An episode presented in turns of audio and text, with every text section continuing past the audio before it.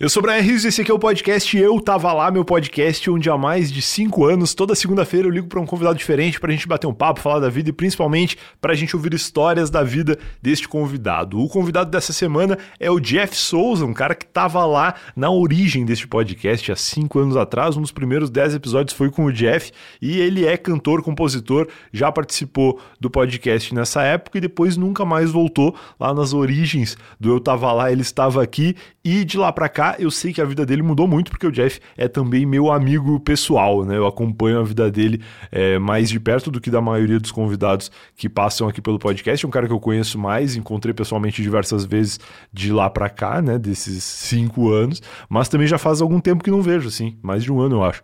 Então vai ser muito legal bater esse papo com o Jeff, atualizar os acontecimentos da vida dele e falar um pouco como é compor para outros artistas e contar histórias da vida dele aqui em São Paulo, da chegada dele aqui em São Paulo e do quanto a vida dele mudou lá daquele episódio para esse, sem contar que o Jeff tá lançando um disco novo. Então vai ser muito legal também a gente ouvir aí histórias sobre essa composição para si mesmo em meio à composição para outros artistas, como um compositor profissional que trabalha lá no Midas, né, a gravadora do Rico Bonadil, gigantesco aí no meio da música. Antes de tudo, só comentar que o Eu Tava Lá é um oferecimento da Alura, a maior escola online de tecnologia do Brasil, e ouvinte do podcast tem 10% de desconto na assinatura. Se eu entrar no link alura.tv barra eu tava lá, alura.tv barra eu tava lá e aproveitar os 10% de desconto na sua assinatura que com somente ela, uma assinatura só, você tem acesso a todos os cursos da plataforma e com certeza a Alura vai te ajudar a transformar sua carreira e melhorar demais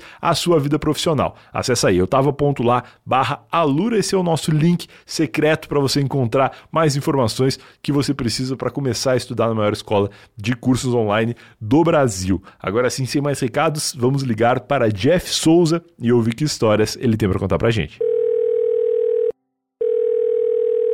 Fala, Jeff, boa noite. Boa noite, tudo bom? Quanto tempo? Cara, quanto tempo de verdade, né? Eu, eu acho que poucos convidados, se pá até o primeiro, demorou tanto para voltar quando eu tava lá. Porque é aquela coisa, né? Tu foi um dos primeiros. Eu lembro que tu tava ali entre os primeiros 10, com certeza porque fui eu que editei o episódio que tu participou. Nossa, sim. E depois disso, a gente teve um outro editor, que foi Pedro, e já faz mais de 150 episódios que o Emerson edita esse podcast. Nossa. Então, assim, faz cinco anos por aí que tu não vem aqui, e também faz um ano e pouco que eu não te vejo pessoalmente. Então, é verdade. muitas saudades. Também, também. Como é que tu tá, cara? É, meu, a vida mudou nesse tempo, né, cara? Porra, total. eu, eu consigo lembrar muito das coisas que a gente falou naquele episódio. Eu podia ter roubado e ter ouvido ele recentemente, mas eu não fiz isso, principalmente porque eu tenho muita vergonha da qualidade dos episódios antigos. Porque, não. porra, eu gravava na gambiarra. Fora o fato de que era eu que editava, e, e eu editar com equipamento bom já seria ruim, imagina que não tinha equipamento nenhum. Eu acho que eu gravava no celular até quando eu gravei contigo. Então era, era bem precário. É, eu captei meu áudio. Eu lembro que tipo, eu tinha que captar o áudio e depois te mandar, é. Isso, é. Então, assim, as coisas evoluíram muito de lá para cá. E eu lembro muito das coisas que a gente falou, e por te acompanhar e, e por, por ser uhum. teu amigo na vida pessoal também, eu sei que muitas coisas melhoraram na tua vida, mudaram muito e, e várias melhoraram demais, assim, né? E para tu ter um contexto, e para quem eventualmente não ter ouvido o episódio anterior, eu recomendo que ouça com uma tolerância, assim, de que a qualidade é podre. Eu era um péssimo apresentador de podcast também, tudo era ruim. Mas a tua história lá era interessante e tu era um cara na época recém descobrindo a possibilidade de mudar para São Paulo. Tu nem tinha mudado ainda, mas tu já estava certo que tu vinha. É, a gente estava com planos para vir para São Paulo. E, pô, já faz quanto que a gente está aqui, então é muito louco, né, cara? É, pensar em quanto a vida mudou, assim, até é, é, legal voltar a isso, porque eu me lembro que na época, acho que mesmo estava lançando o terceiro disco, isso. O Solar. O Solar. É, e aí, tipo, agora voltamos a, a, a falar e tô saindo disco novo. Então, tipo, é sim, muito louco, sim. assim. E, e, e, voltar, assim, né? Pensar nessa timeline e voltando as coisas que aconteceram nesses cinco anos é muito louco, assim. Né? Eu nunca esqueço que uma vez eu fui gravar um podcast com o Níquel, Alexandre Níquel, o podcast dele que era o Meia Hora Sozinho, acho que era o nome, né? Era isso, né, o nome? Aham. Uhum. Eu fui gravar com ele e aí ele fez uma dinâmica comigo que era eu contar a minha vida de sete em sete anos. E aí eu lembro que eu falava, tipo, ah, onde eu nasci, como eu nasci, depois o que eu vou fazer com 7 anos, depois 14, 21 e por aí vai, assim. E na ocasião eu devia ter uns 28, 29, assim, eu tava meio que na, na beirada ali dos 30. E foi muito interessante eu parar para pensar e refletir sobre o quanto minha vida evoluiu naqueles espaços de tempo, né? E depois eu fiz isso aqui no podcast quando o Luba participou também e tal. E meio que é a primeira vez que eu tenho a possibilidade de fazer isso com alguém que há cinco anos atrás, não é sete, né? Mas há cinco anos atrás, tava aqui contando as coisas também, né? Então é uma atualização em tempo real, assim, que é muito louco. É, pois é, muito louco, cara. Tava lá em Três Coroas, me lembro, tava na sala de casa, assim, gravando. Uhum. E cara, hoje a vida é completamente diferente, assim, né? Tipo, ah, tô casado, sou um cara. É verdade.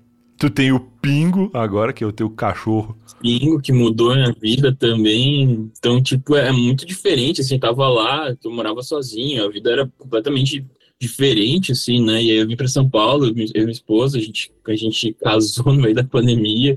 Eu lembro. Foi muito louco. E aí, ano passado chegou o Pingo, então tá um ano com a gente aqui e a rotina mudou completamente, assim, sabe?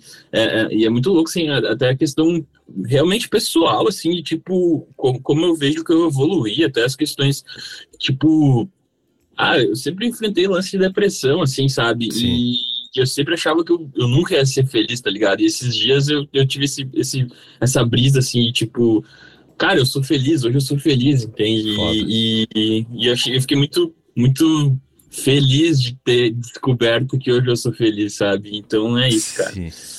Essa é uma pergunta muito, muito louca. Eu esses dias abri uma caixinha de perguntas no Instagram e um cara perguntou se eu era feliz. E aí eu pensei, porra, essa pergunta é, é muito forte, né? Porque é geralmente é quando faz abre caixinha de perguntas, as pessoas perguntam coisas da tua rotina, do teu dia a dia. e aí o cara me lançou uma pergunta que eu, eu parei pra pensar que, porra, eu sou muito feliz porque eu trabalho com o que eu gosto, porque eu tenho, pô, hoje eu tenho minha casa, né? Consigo organizar as coisas de uma maneira que eu nunca imaginei que eu conseguiria organizar em São Paulo, porque São Paulo é muito louco. E, é, e é, a Mari e eu morando juntos, acho que na época a gente nem morava junto ainda, ou se morava, morava muito pouco tempo quando eu gravei contigo. E toda a rotina assim de trabalho hoje me deixa muito satisfeito. Mas, pô, se é uma pessoa que tá passando por uma fase meio treta, aquela pergunta do cara, ele destrói alguém, né? Destrói, cara, destrói porque a gente, a gente e ainda mais que hoje que a gente vive uma, uma vida de, de felicidades rasas, é. e, e, e, momentâneas, e, e, galera vendendo felicidade. Ao, ao mesmo tempo que qualquer qualquer coisa que tu vai fazer na, na, rede social, a galera vende essa felicidade. Ah, é. Todo mundo tá vivendo feliz, todo mundo tá viajando, ninguém fala sobre, sei lá, coisas ruins, até porque, ah, é foda ficar falando sobre coisas ruins. Sim. Mas é, a galera vende uma felicidade que é, é, tão frágil, assim, sabe? Não é, é, Cara, a maioria das pessoas que, que vendem essa felicidade, eu, eu tenho certeza que não tão felizes, assim, se parar pra pensar, não tão felizes.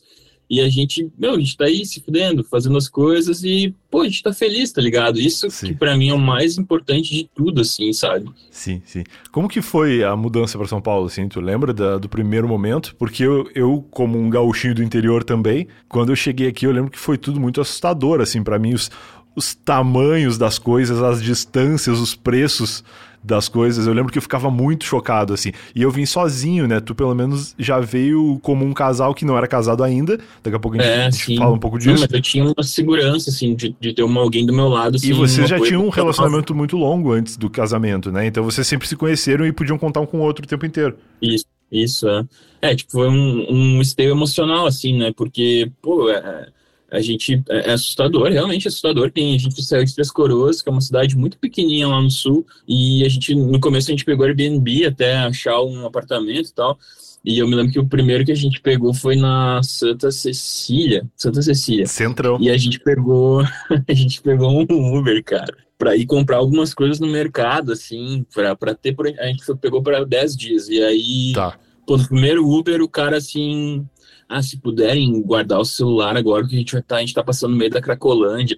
E, cara, eu achei que eu ia morrer, tá ligado? Porque, tipo, ah, pra mim a Cracolândia que eu via era, tipo, a morte, assassinato, sei lá o que. Não, tipo, meu, é só uns Walking Dead, assim, né? É. É, é, é assustador, assim, mas, mas, é, beleza, a gente passou no meio ali tudo certo. E aí o cara, o cara do Airbnb que a gente pegou, ele não pagou a luz, cara, e aí cortaram a luz. Nossa. Aí a gente ficou as coisas para 10 dias, a gente entrando em contato com o Airbnb, aí pegou, a gente conseguiu pegar outro Airbnb. Nossa. E, e aí pegar Uber e fazer mudança sem luz, e tipo, o celular acabando a bateria, cara, uma função, uma função.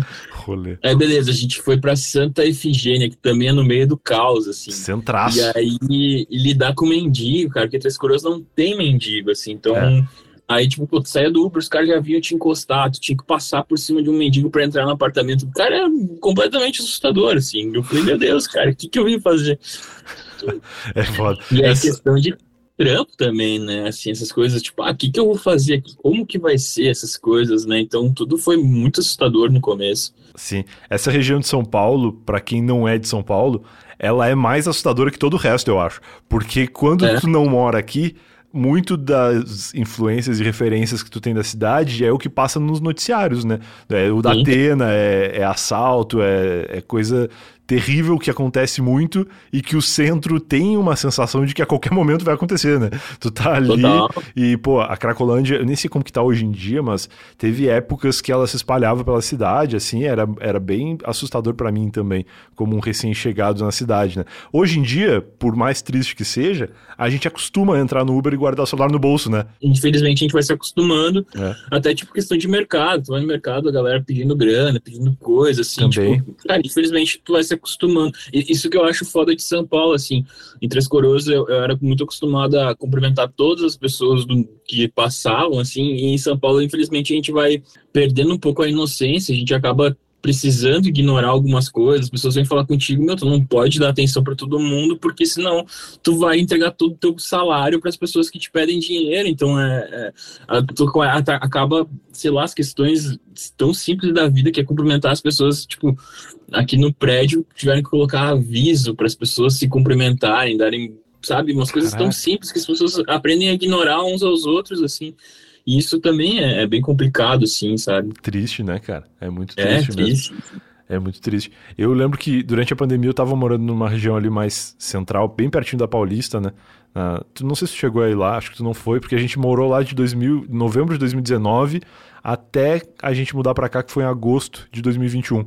Então foi bem o período de pandemia. A gente mudou para ali pensando, não, agora a gente vai aproveitar um monte, né? Starbucks na esquina, um monte de coisa. E aí, pá, a pandemia chegou dois meses depois, três meses depois. E a gente não aproveitou nada, ficava só em casa. E aí, o bom disso foi que passar a pandemia ali possibilitou que a gente fosse a pé em muitos mercados, né? Então, uhum. quando acabava alguma coisa em casa, a gente só descia e ia a pé, assim, muito fácil e tinha muita opção de mercado. Mas sempre muito morador de rua na frente de todos os mercados, né? E aí, é. pô, como era uma época de pandemia e a gente teve muita sorte, assim, foi muito privilegiado de estar conseguindo trabalhar nessa época, porque eu já trabalhava de casa antes e a Mari adaptou a rotina dela rapidinho também a fazer as coisas online. Então eu ajudava todo mundo que eu podia, assim.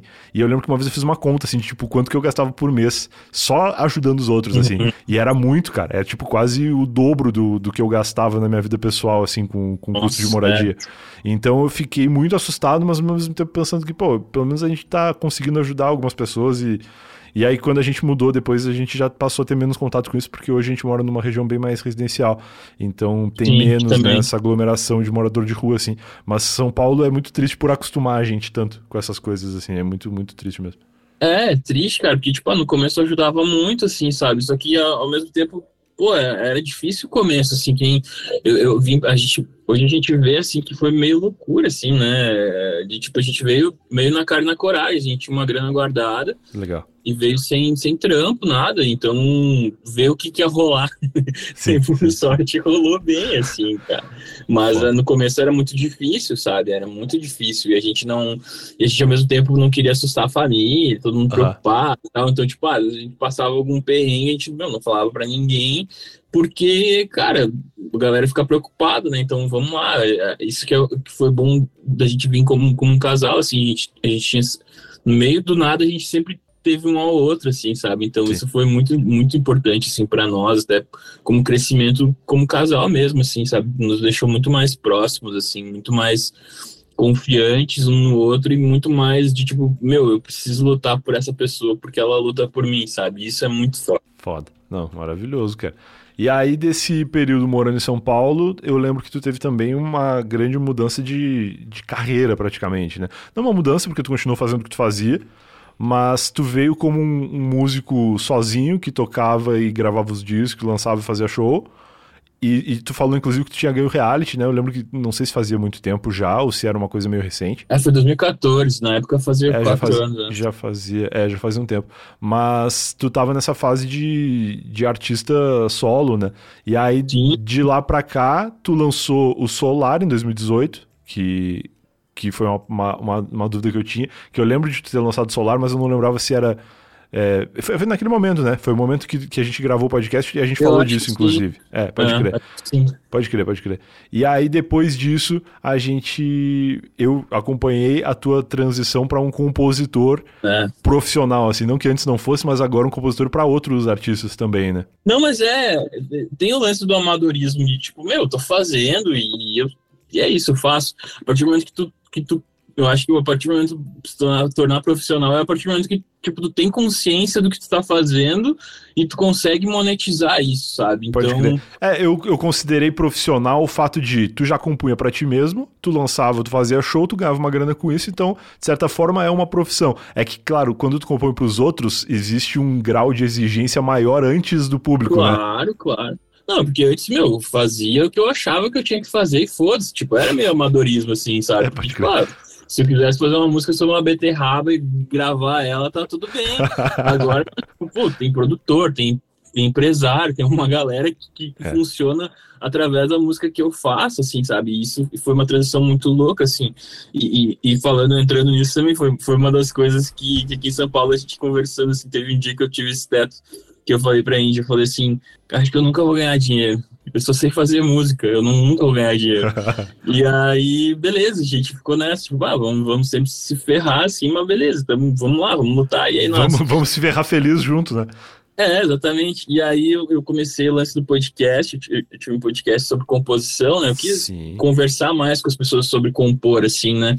Então, chegando aqui em São Paulo, eu comecei a compor com outras pessoas, a galera começou a me pedir música, assim, então eu pensei, pô, esse, esse processo de composição para outras pessoas é legal, eu quero entender melhor. E, e na época ninguém falava muito sobre isso. E eu lembro que eu vi um, um podcast do Nico, inclusive, falando nele de novo, uhum. que ele entrevistou o Gustavo do Scalene, eles falaram sobre o processo de composição. Eu falei, pô, eu que lembro. massa, meu, eu queria, queria ouvir mais, assim. Ele, por que, que não faz um podcast? Aí eu, pô, vou fazer. Aí eu comecei a entrevistar as pessoas, mas muito mais para eu entender os processos dos outros, assim, conversar sobre isso. Mas, um, cara, uma aula que eu tava gravando e aprendendo, assim, sabe? Eu comecei a fazer, e nisso eu conheci o Koala, Claro. que era compositor lá do Midas, né? E do Reitinho e tal, puta compositor, puta uhum, artista. Uhum. E aí ele assim, meu, não quer trabalhar no Midas? Tá compositor, né? o que ele tá fazendo? Ah, tô compondo uma galera, pô, não quer trabalhar com Midas lá, preciso de um parceiro. A gente ganha tanto, de tanto a tanto por mês. Aí eu, cara, a gente quilo de. Eu falei, e aí eu naturalmente assim, pô, que legal, cara. Não, não, isso é interessante para mim. Eu já contando assim, assim, meu Deus, cara. E, e mais, abrindo um parênteses sobre isso, São Paulo é muito engraçado porque a galera é, que convida para projetos que nunca vão existir. Ah, então, muito. tipo, tu fica sempre nessa dependência das pessoas. Pô, vamos fazer tal coisa, vamos fazer. Não, assim, ah, e aí vai rolar tanto, meu, a gente vai ganhar tanto. E tu sempre fica nessa. no começo eu acreditava em tudo. Então, eu começava, tipo, não, pô, e eu precisando de grana, fudido de dinheiro. Pô, qualquer coisa que a galera falava, eu acreditava, meu, vai dar certo. E aí comecei a tirar o pé. Então, quando ele falou, falei, ah, beleza, não vai rolar, mas vai ser massa.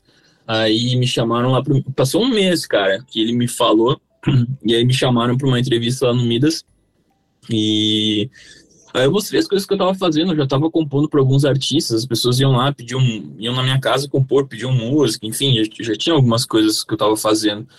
E eles gostaram bastante, cara, e aí me chamaram para começar lá, e aí, pô, a gente comecei em 2019 lá, uhum assim também, tipo, ah, tinha que. Eles chegavam com o artista, tinha que entender o artista, tinha que fazer as coisas muito específicas pro, pro que o produtor pedia, assim, e, e, e graças a Deus deu tudo certo, cara. Tipo, 2019 comecei lá, agora a gente tá em 2023, são quatro anos praticamente, Sim. que foram 700 músicas, mais 700 músicas Caraca, já. Caraca, é muita é, música. É muita loucura, cara, é muita música, assim, então pô, foi muito legal, assim, o processo lá no Midas. Aí, quando eu comecei lá, tinha muita coisa acontecendo, cara, muita coisa acontecendo. Então, tipo, às vezes a gente trabalhava com dois, três artistas por semana. Daí, depois veio a pandemia, que aí a gente vai provavelmente falar mais sobre isso, mas falando sobre o Midas e a pandemia, mudou totalmente o processo também. Então, tipo, ah, tava ganhando grana pra caralho, tipo, paguei todas as minhas contas nos primeiros meses, aí chegou a pandemia. Aí fudeu de novo, de como vai ser e tal. Aí depois eles conseguiram se reorganizar Pode crer. e mudar as estruturas assim lá, então, pô, ganhei grana de novo, assim. Consegui me manter em São Paulo, sabe? Consegui viver. É, foda. E, e- e eu descobri que eu poderia ganhar grana com isso, cara. E que eu achei que eu nunca ia ganhar grana. Eu descobri que eu poderia ganhar grana, que existia uma profissão de compositor. E que, meu, dá grana isso, cara. A gente consegue consegue grana e, e tem chance de um dia ganhar uma, uma, uma graninha legal, assim, dependendo de artistas que gravam a tua música, assim, sabe? Então, Sim. pô, cara, hum, é, é aí que eu te falei que eu sou, que eu sou feliz por causa disso. Eu tenho um trabalho que eu que é o que eu falei, eu só sei fazer música, tá ligado? Aham. Então, se eu consigo ganhar grana com isso, pra mim tá, tá lindo, assim, né? Não, é isso. Pra quem não tá ligado, o Midas é a gravadora do Rico Bonadil, né? Que é um Exatamente. cara histórico aí da, da música nacional.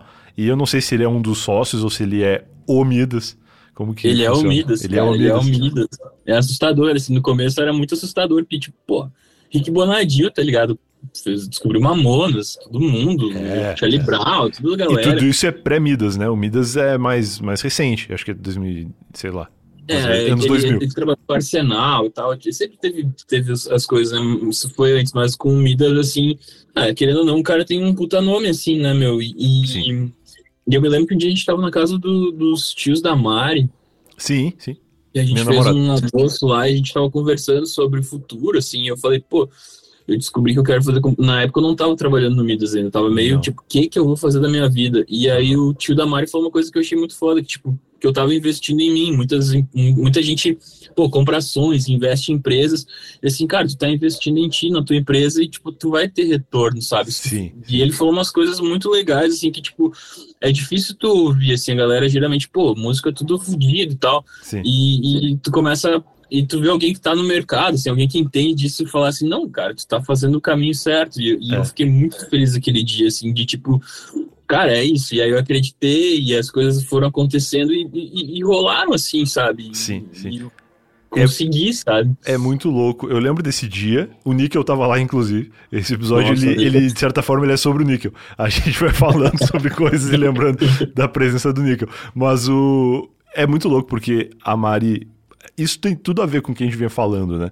A Mari, minha namorada, que eu já mencionei várias vezes aqui no podcast, ela é de Belo Horizonte. E quando eu vim morar em São Paulo, totalmente sozinho, como eu mencionei, eu não conhecia a Mari ainda. A gente não, não namorava, nunca tinha se falado. E eu vim para São Paulo no final de 2013, começo de 2014. Comecei a namorar a Mari um ano depois. A gente se conheceu ali mais ou menos em janeiro de 2015. E, pô, começo de namoro, ela morando em Belo Horizonte, era sempre meio complicado, né? Eu tinha que ir pra lá, ela vinha pra cá de vez em quando e tal. E eu sabia que ela tinha família em São Paulo, porque ela tem o tio e a tia que já moram em São Paulo, tipo, 30 anos, sei lá, e que foram meio que os primeiros da família dela a desbravar essa cidade, que da minha família eu era o primeiro, né?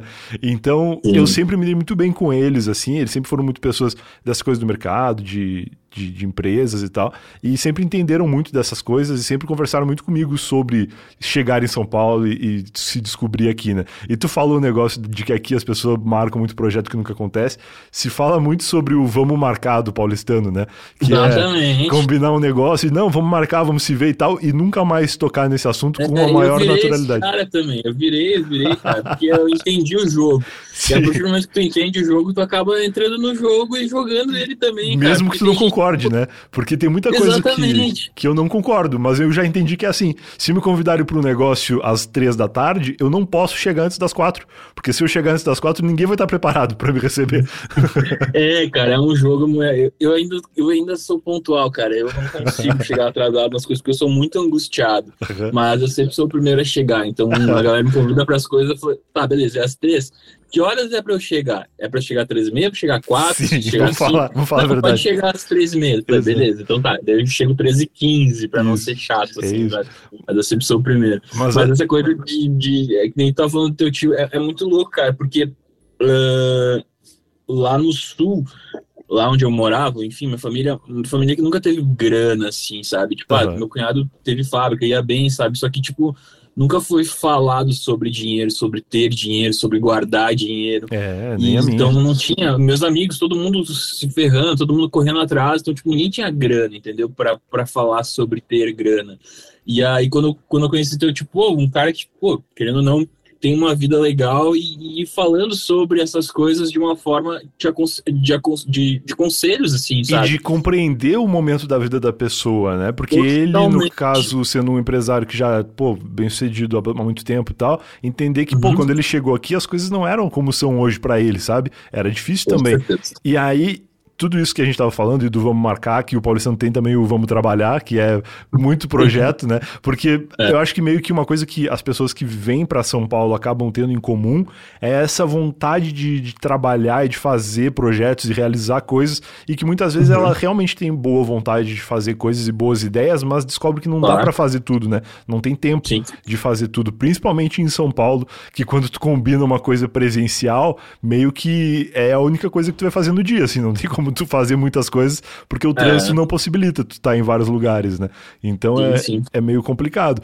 E, é, e também tem essa coisa de as pessoas fazerem muita indicação. Assim como tu entrou no Midas por indicação do Koala e, e, tu, e tu só conheceu o Koala por causa do podcast que tu fazia, que também de certa forma é um projeto que tu tá fazendo, tudo isso acaba virando um investimento em si mesmo, que é o que ele te falou e que tu disse aí que, que mudou um pouco o teu pensamento, né? Então, meio que tudo isso que a gente tenta fazer e muitas vezes não consegue fazer, acaba contribuindo para formar um networking ali, um, uma negociação que no futuro vai te trazer uma coisa de verdade. Mas é isso, é, o grande lance de São Paulo é as conexões, sabe? A partir do momento que tu entende as conexões, é isso. E aí, uma vez um amigo meu me falou isso ele assim, ele disse que, como é que ele disse? Ah, uh, em São Paulo, ele falou assim, uh, quem trabalha com arte, ele falou, era tipo assim, 90%, é, 10% é o que tu faz, sei lá, cinema, música, enfim, o que for, e 90% é o rolê, é tu estar nas coisas, é tu conversar com as pessoas, ele assim, cara, eu tenho um monte de projeto com as pessoas e eu entendi o modus operandi dele. é um cara que ele tá sempre com projetos com as pessoas. Então, tipo, quando ele se encontra, quando, ou quando ele encontra alguém, ele fala, pô, e aquele filme que a gente vai fazer? Aquele, aquela peça de teatro que a gente vai fazer? Pô, tu não ia fazer a trilha para mim de um, sabe? Então ele sempre tem gatilhos com as pessoas, assim, ganchos com as pessoas, né? Então ele sempre fica amarrado, ele sempre tem alguma coisa em comum. E aí quando ele conhece alguém que conhece a pessoa, ele fala, pô, o fulano, eu conheço ele, ele vai fazer uma peça de teatro comigo. Então ele fica sempre assim. Entendi. E eu comecei a entender isso, cara. Eu entendi que São Paulo é, é muito para te fazer network, assim. Então o lance de conhecer as pessoas, que foi o que, que me fez movimentar o podcast, justamente para conhecer pessoas também, né? Para abrir caminhos, abrir portas, assim. Então, cara, foi, foi muito legal e ajudou muito, sabe? Acho que esse é o grande lance de São Paulo, tu tá disposto a trabalhar e tu correr atrás, tu fazer esse network e o vamos marcar, meu, vamos marcar de fazer um churrasco. Então, tu sempre vai ter um, um, uma, uma conexão com a pessoa, mesmo que nunca role, assim, sabe? Então, é muito sim, louco sim. esse jogo. É, e é muito impressionante como a gente conhece gente foda nesse meio tempo, né? Porque, cara, é totalmente aleatório, assim. Tipo, um, um, amigo te chama pro aniversário dele, aí tu vai, aí tem alguém lá que tu é, tipo, muito fã. E isso acontece direto em São Paulo e certamente no teu meio mais ainda, né? Cara, comigo, tipo assim, eu, eu, eu tenho um amigo que, um, por exemplo, eu conheci uma, uma menina que trabalhava no Midas, que ela era amiga do, do Lucas Nage, que era um puta compositor que eu admirava, e aí eu fiquei amigo dele, a gente, chamou, a gente marcou uma composição, fiquei amigo dele. E aí, por causa dele, eu conheci o Tito, que é um puta compositor também. E aí o Tito um dia falou assim: Meu, bora no Mumu compor? Aí eu pensei, quem é Mumu? Mas eu pensei, ah, vamos lá. Não sei quem é o tal de Mumu, mas vamos lá. não vou fazer satisfeito, né? É, exatamente. Ainda mais com o nome de Mumu, né, cara? Mumu, não, não pode ser coisa, não pode ser coisa ruim. yeah. Pra quem não tá ligado, Mumu é o doce de leite doce no Rio Grande. de leite gaúcho, uma marca, né, especificamente, mas é, maravilhoso. Enfim, aí tava indo pra casa, pra casa do tal do Mumu, era o Fiuk. Caralho. aí tipo, do Fábio Júnior, cara. E eu falei, opa, caralho, tava com esse cara, eu me lembro da banda dele, assisti a Malhação com ele. E eu fui pra uma sessão de composição com ele, e aí do nada, tipo, a gente foi, foi, legal, assim, né? Conhecer ele e tal. E aí do nada ele sumiu e aí, pum, tá no Big Brother. Aí. Ah, isso foi o Mumu pré-Big Brother. Pré-Big pré Brother. Caralho. Aí foi pré-Big Brother. E isso aqui, tipo, foi muito legal, assim. E aí, pô, torci pro cara. E aí, na época que ele tava no Big Brother, a gente tava fazendo uma sessão de composição e a gente fez uma música E acabou que o empresário do Fiuk queria uma música para ele lançar depois do Big Brother oh. e, e, mostraram uma música que a gente tinha feito e eles piraram assim na música, mostraram pro Fábio Júnior, o Fábio Júnior gostou da música, mostraram para todo mundo. E eu pensei, cara, não vai rolar, porque o Fiuk, tipo, ele não vai sair do Big Brother, botar a voz na música e gravar, enfim. E acabou que rolou. Ele, ele, ele escreveu uma parte, saiu do Big Brother. Eu tava. Beleza, a música tava meio gravada para ele chegar e, e, terminar de escrever o que ele precisava escrever uhum. e gravar, né? E eu pensei, cara, eu não vou falar para ninguém, porque, ah, é óbvio que não vai dar certo. E aí, só que eu tava torcendo pra ele, quanto mais longe ele fosse um Big Brother, melhor, porque ia ser melhor pra música, né? E ele ficou até a final, né? É, foi até a final, ficou em terceiro, e ele saiu, gravou a música, e aí logo a música tinha cara, a música saiu muito rápido, assim, aí eu, eu puta, que, que massa, assim, sabe? Eu me lembro que quando que foi o primeiro artista grande, assim, né? Tipo, ah, querendo ou não, ele é, ele é grande no meio do mundo, conhece, muito. cara, ainda mais sendo do Big Brother, então, tipo, a música tava no caldeirão do Hulk, assim, tava, na época o Hulk tava no caldeirão, ainda no sábado, eu me lembro que, tipo, apareceu o Big Bang e tava o meu nome, assim, sabe? Caralho, que legal. E a família comemorando, aí, tipo, meu, foi uma, uma comemoração legal, assim, de, tipo, aquele sonho de, pô, quero, quero, só sei fazer isso, vou, vou tentar ganhar grana com isso, beleza, preciso compor mais, preciso compor. Aí tu começa, comecei lá no Midas muito artista pequeno, assim, na época, até começar a conseguir os projetos grandes, assim, mas até ganhar confiança também, né? Minha galera conheceu o que eu faço. Uhum. Então foi um caminho, assim. Aí, tipo, pô, ali ter a tua música no Caldeirão do Hulk, a música tocou muito, assim, no rádio aqui também em São Paulo, acho que no Sul. Eu sei que, que, que rendeu um recadinho bom, assim. Ah, que legal, e, pô, isso é bom. Foi muito legal, assim, cara. Foi muito legal. De logo em seguida ver a Luísa Posse também com, com um projeto com o De Maria, e também foi legal pra caramba. Fizeram altas horas, fizeram. Um, mais você, eu acho. Isso aqui rolou várias coisas legais, assim. Então começou aí, assim, e, e eu sempre pensava, eu nunca, eu nunca quero pular etapas, assim, sabe? Eu sempre tinha ah. medo de ser um cara que acertar, acertaria uma música só. Então eu nunca quis isso. Eu sempre quis, cara, eu quero, eu quero ser compositor. Além de artista, eu quero ser compositor, porque eu gosto muito de ser artista, eu acho que é muito legal, eu adoro gravar discos e tal, mas eu não tenho mais pique para fazer muito show, não quero mais sair, ficar saindo de casa, sabe? Sim. Ainda mais, tipo, meu, eu tô com, com minha esposa, com meu cachorrinho, tipo, eu não quero sair de casa, eu quero ficar de boa. Puta preguiça, né? É, e o lance da composição me sustenta, então é uma coisa que eu, que eu vi que é, que é o que eu quero fazer pra minha vida, é isso, ser compositor. E ter o meu trabalho como artista, óbvio, lançar minhas coisas, conectar, fazer alguns shows que sejam legais, assim, mas não me ferrar como me ferrei muito no começo, assim, de fazer muita coisa. E viajar é um rolê, né, cara? É, cara, porque a galera só vê a parte, tipo, tu tá, subiu no palco, tu tocou e foi lindo, e foi maravilhoso, pô, que legal. Só que, cara, é um puta rolê, assim, porque, tipo, ah, tu vai, tu tem que acordar cedo, tem que passar som, aí, tipo, às vezes não te dão hotel, às vezes não te dão comida, às vezes não te pagam um cachê. Então, às é, vezes é, é de ônibus.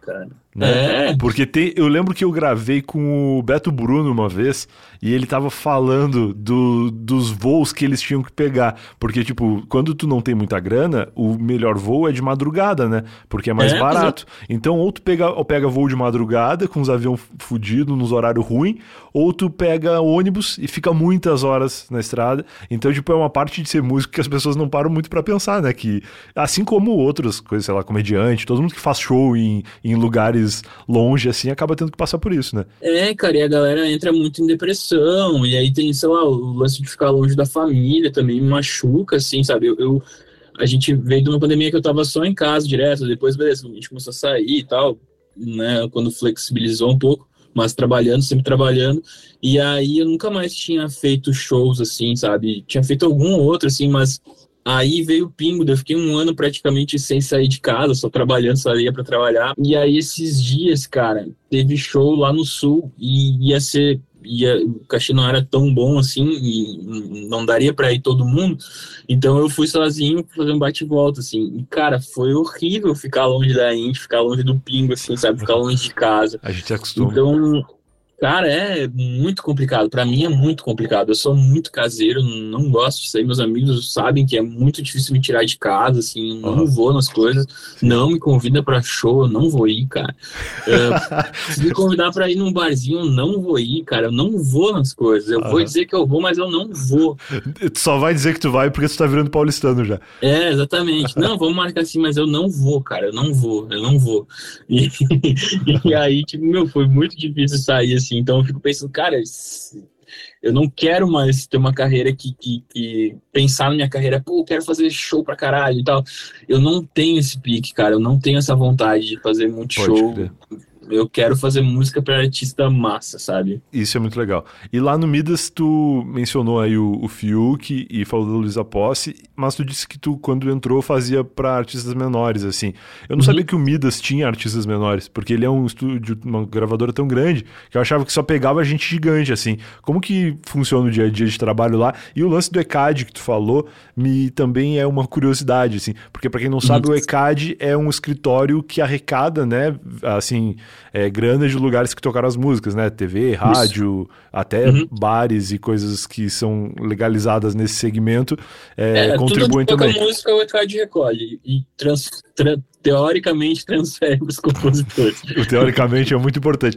Mas calma aí, a gente continua o papo com o Jeff. Momento Alura, para lembrar que a Alura lançou um curso de inteligência artificial generativa agora em abril, mês que acabou de acabar. E o ouvinte do Eu Tava Lá, com os seus 10% de desconto na matrícula, pode conhecer a melhor escola de tecnologia do Brasil com essa novidade. Um curso de chat GPT para você ficar por dentro ali das novidades da inteligência artificial, tanto essas de texto, né, como chat GPT, como também as de imagem, né, como o Midjourney, que produz imagens, compõe imagens com referências do que você pedir. É bem impressionante. Vou perguntar para o Jeff daqui a pouco sobre como o chat GPT pode contribuir na composição musical ou se ele é a solução definitiva para o mundo, que é o que muitas pessoas estão pensando e não é a realidade. Se você não souber como trabalhar com o chat GPT, ele provavelmente vai atrapalhar a sua vida e enquanto está todo mundo preocupado com as máquinas roubarem os seus empregos, você pode estar do lado das máquinas quando essa revolução acontecer e dominá-las faz parte do plano da Alura. Então acessa aí, alura.tv barra eu tava lá, alura.tv barra eu tava lá. Aproveita os 10% de desconto, vai estudar e agora sim vamos continuar o papo com o Jeff. Como que funciona esse negócio, assim, por tu ser um cara que tá numa gravadora compondo para artistas, tu ganha uma parte de tudo que tu fez, assim, conforme vai tocando, como é que é a tua vida lá, quem são os artistas? Uma grande pergunta essa. E como que a, a grana cai? Tá, o lance do Midas, é, o Fiuk tá, não foi no Midas, o Fiuk foi fora do Midas. Foi fora do Midas, é, entendi, foda. É, foi fora do Midas, é por conhecer pessoas, por aí por me movimentar, né? Porque tipo, eu tava fazendo as coisas no Midas e ao mesmo tempo eu queria me movimentar para não depender só do Midas. Então foi coisas que eu fiz por fora também que, que rolaram. Uh, o lance do Midas, uh, eles estavam com um projeto que, tipo, tinha muito artista que tava começando, assim, enfim, início de carreira, que eles apostavam. Legal. Mas eram artistas que não tinham experiência ainda. A maioria, assim, não tinha muita experiência de palco, não tinha, não tinha muito chão, assim, a gente tinha que criar esse chão com músicas boas. Entendi. Então a gente começou a fazer e, e, foi muito legal, assim, uma experiência de conhecer muita gente que está começando, lidar com os sonhos das pessoas. Foi muito muito aprendizado, assim, até um, tinha às vezes que a gente brincava que, meu, era quase ser um psicólogo, tu tinha que conversar com os artistas que às vezes, tipo, não tinham música, e tu tinha que ir lá conversar, meu, sobre o que, que tu gosta de falar, sobre o que, que tu gosta de ouvir, e tentar entender o que, que é a situação que estava ali, e o que o produtor queria, esperava daquilo, e tentar juntar tudo, que o artista queria e sonhava com aquilo que o produtor achava que tinha que ser feito. Então tu juntava tudo aquilo, ele entregava a música, os caras gravavam, e tu via a música acontecendo, assim.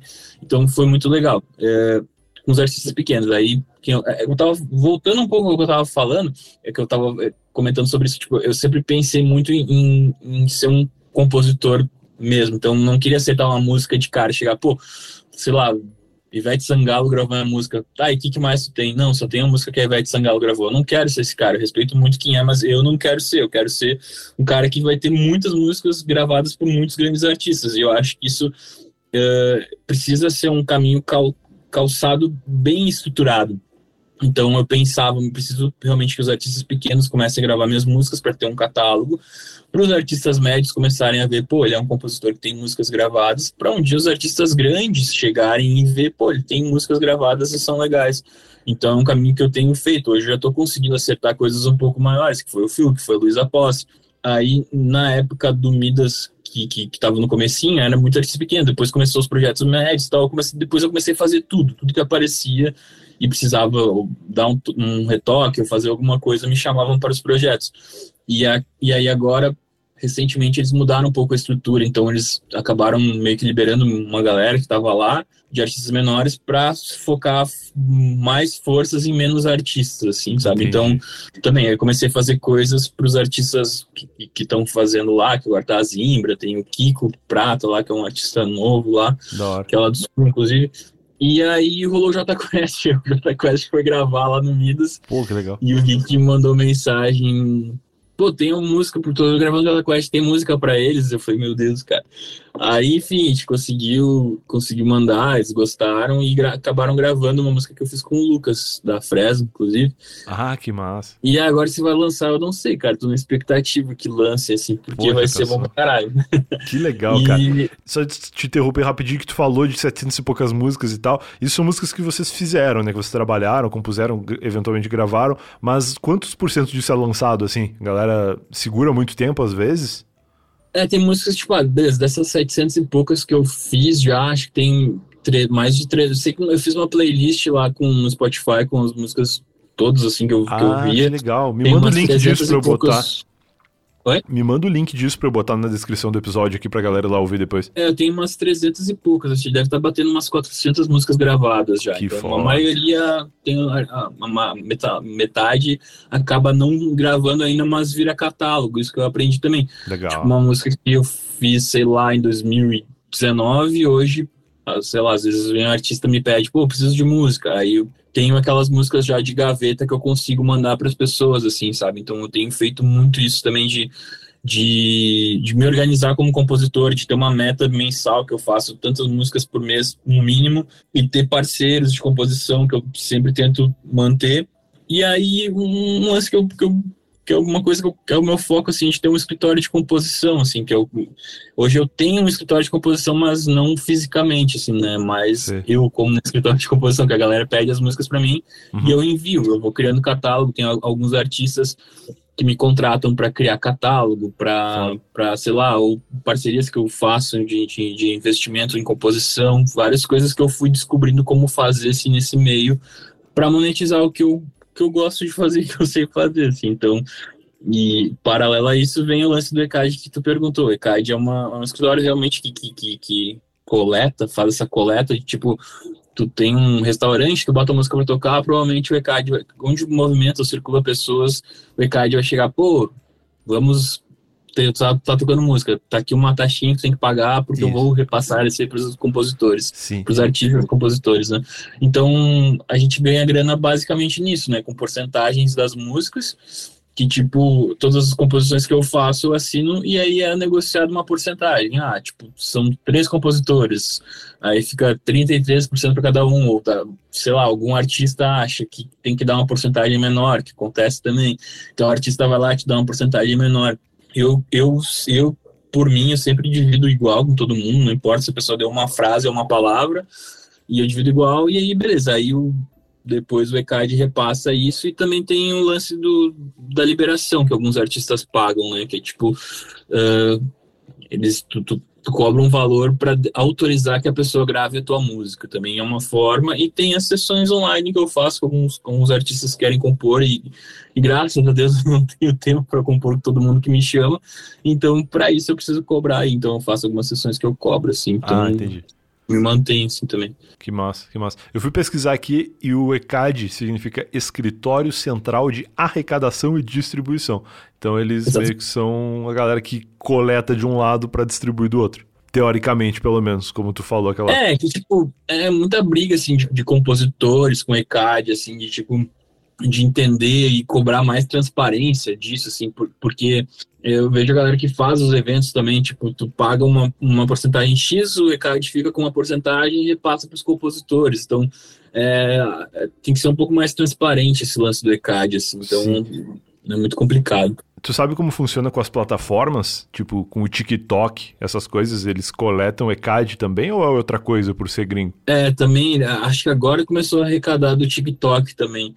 Porque é, são ferramentas novas, né? Então a galera está tentando entender ainda. O Spotify também hoje paga muito pouco para os compositores, assim. Então, Entendi. Então, tipo, é uma coisa que a gente tem que, tem que ser revista, assim, porque antigamente tem a pessoa gravava um CD uh, numa gravadora, por exemplo, sei lá, o Brian era da, da, da Som Livre, aí pediu uma música pro Jeff, tu sabia que o Brian ia, pô, um artista novo, a gente vai vender, a gente vai prensar 25 mil cópias, então já sabia que podia ser 25 mil cópias vendidas, já calculava daquilo ali um valor X pro composi pros compositores, então, tipo, ah, o Jeff, sei lá, tinha 100% de uma música tua, o valor X vai pro Jeff, beleza, já tava certo. Hoje em dia, com, com, com, com as plataformas digitais, é muito mais complicado, muito mais burocrático, então, tipo, a, o Play é, é 0,001 centavo, nem sei exatamente quanto é hoje. Claro, claro. E desse mínimo que é, uma porcentagem ainda vai para os compositores. Então, tipo, esses tempos eu recebi meu relatório, que eu tinha, eu, eu fiz questão de somar, cara, bateu mais de 700 mil, mais de 700 mil, mil plays em composições que eu tive e eu ganhei, tipo, 19 reais. Entendi. Foi uma coisa muito absurda. Parece, é, parece os vídeos que eu faço pro YouTube. Porque, cara, é, é inacreditável. Eu recentemente atualizou, né? Pra quem não sabe, eu, eu, tenho um canal no YouTube que eu, faço vídeo provando comidas e tal, e com um roteiro de humor, assim, né? E esses vídeos bombam muito. Eu tô com quase 500 mil inscritos lá no YouTube. E muitos vídeos têm mais de um milhão de views, assim. E aí, recentemente, o YouTube mudou a forma de monetização. E aí eu fui ler as linhas miúdas do contrato lá de como que funcionava, né? E aí eu entendi que basicamente o YouTube soma a verba arrecadada com publicidade de todos os criadores de conteúdo daquele mês, pega uma parte que é dele, pega uma outra parte para pagar a, o uso de música, justamente, né? Então, tipo, uma, um percentual desses criadores de conteúdo utilizaram música de gravadoras ou de, de artistas, enfim, e aí eles têm que pagar, não sei para quem, não sei se é para CAD ou para algum outro órgão, e aí o que sobra eles distribuem entre esses criadores.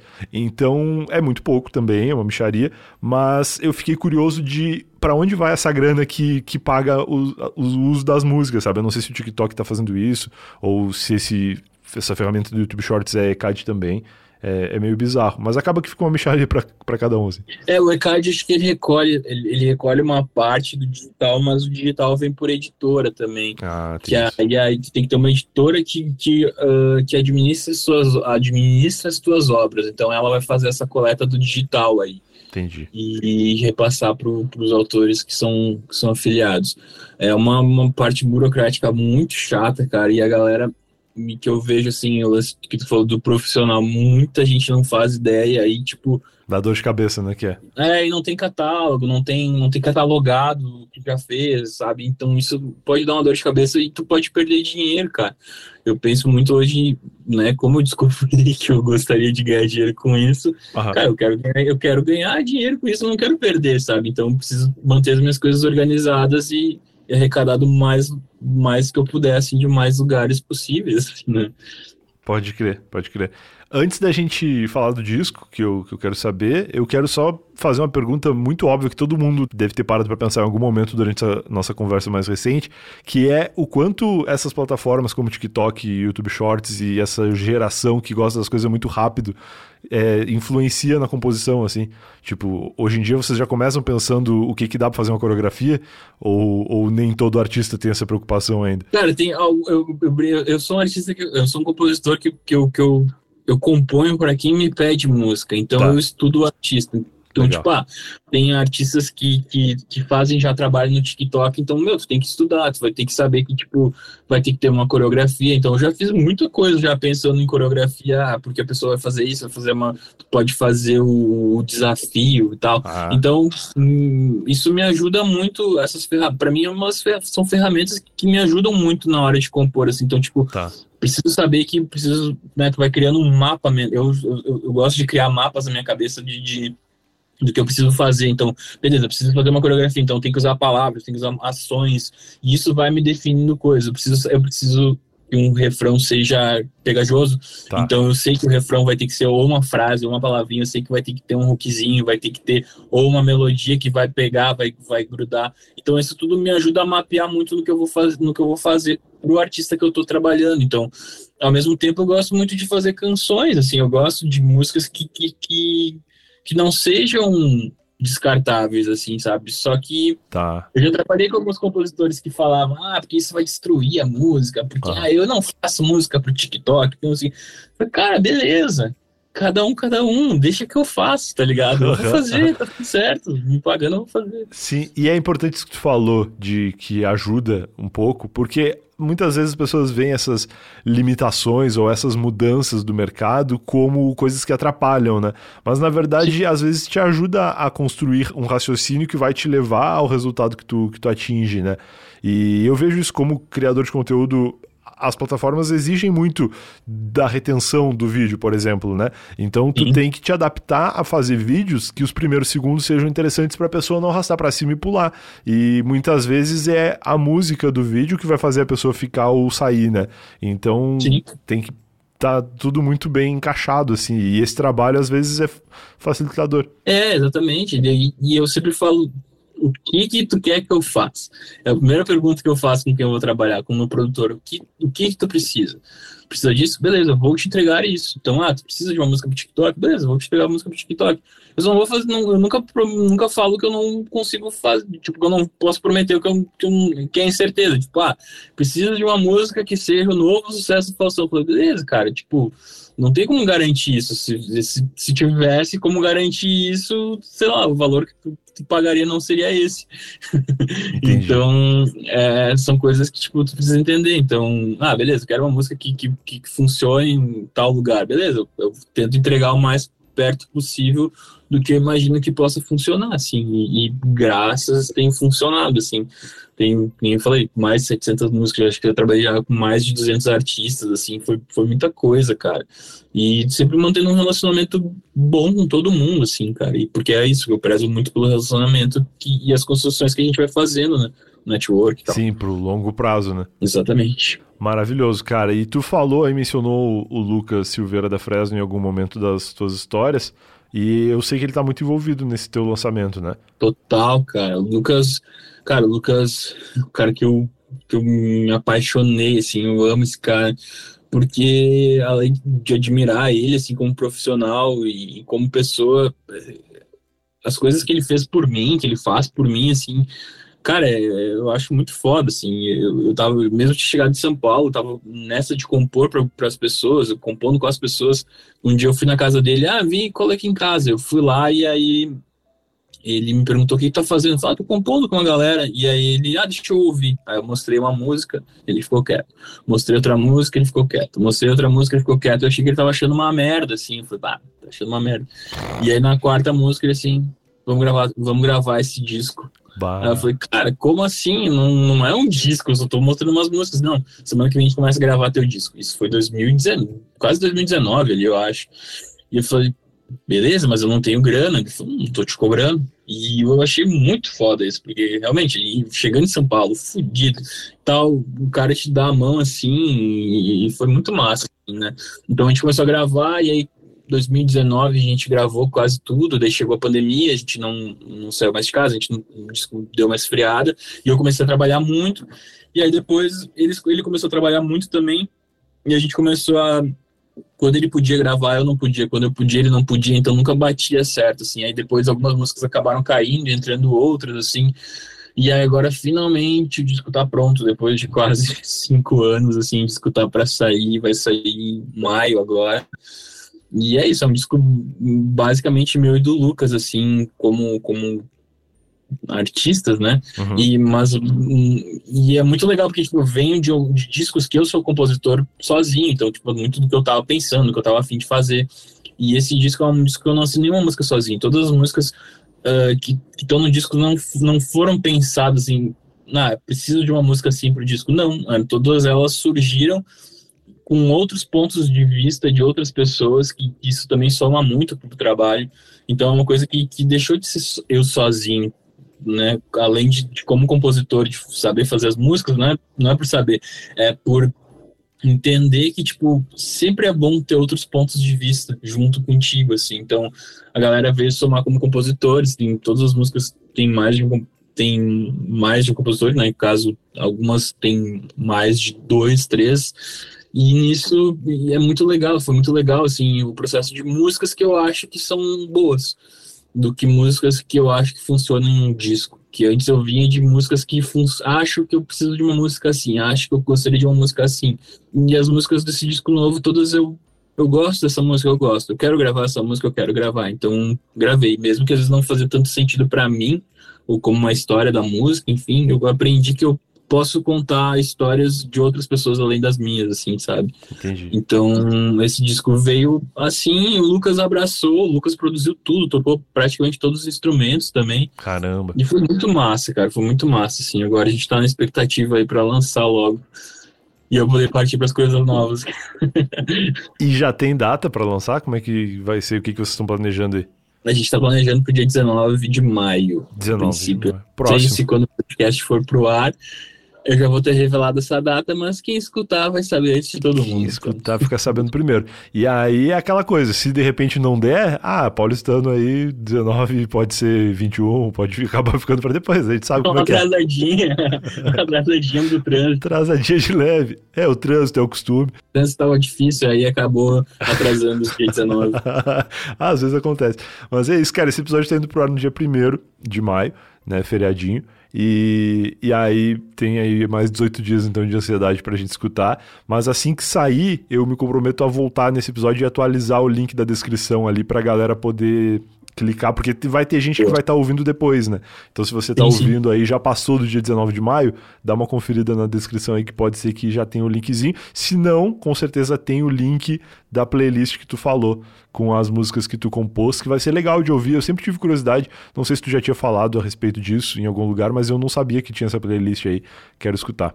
Boa. É, tem, tem, até pra eu saber o que eu tô fazendo. E às vezes eu gosto de ouvir, assim, porque daí tu começa a lembrar, assim, pô, coloquei aquela frase na música, pô, é, ah, não conseguia achar, e aí, é, porque cada música tem uma história, assim, né? Claro. Tu tá contando uma história de alguém, ou a, a, própria história da construção da música, assim, então é muito legal tu voltar e ouvir as coisas que tu fez, assim. Legal. Por isso que é legal também a gente hoje conversar sobre as coisas que a gente fez em cinco que anos. lembra, né? É. Muito eu penso louco, muito cara. em legado, assim, em construir um legado, sabe? Sim, sim. É muito legal, é muito legal. E, cara, te agradeço aí esse tempo que tu liberou pra gente bater esse papo, quase uma horinha de conversa aqui. Foi muito legal te receber de novo. Espero que não leve mais cinco anos para tu voltar. Vamos combinar. quando quiser, me chama. Um retorno mais próximo. E para encerrar esse papo, eu queria só te perguntar se alguém já te apresentou como solução da composição mundial o chat GPT. Porque o paulistano tá nessa daí de usar o chat GPT como solução para qualquer coisa. E eu tenho certeza que no meio da música isso não ficou ileso. Cara, esses dias eu fui estudar sobre isso. Eu pensei, eu vi alguém falando, ah, porque sugeriram uma música assim, eu vou usar essa merda. Aí eu tava precisando de uma rima ah. pra alguma coisa, e aí, tipo, você, bah, vou jogar no, nessa, nesse chat GPT, GBT, sei lá como é que é o nome. uh, enfim, aí eu joguei lá, e aí, tipo, com, uh, preciso de uma. Tipo, cria uma letra no estilo X. E aí o Coisa criou uma letra, eu falei, beleza, é horrível, mas eu consigo pegar ideias daqui e jogar. E Esse aí eu comecei a fazer isso. E aí eu vou começar a usar mais, porque acho que ainda tá engatinhando muito nessa questão, porque ainda é burrinha, tá aprendendo a compor, assim, né? Ela tá... jovem, jovem. Jovem, jovem. Compositora amadora ainda, mas logo vai estar tá, vai tá assustando a gente ainda mais, assim.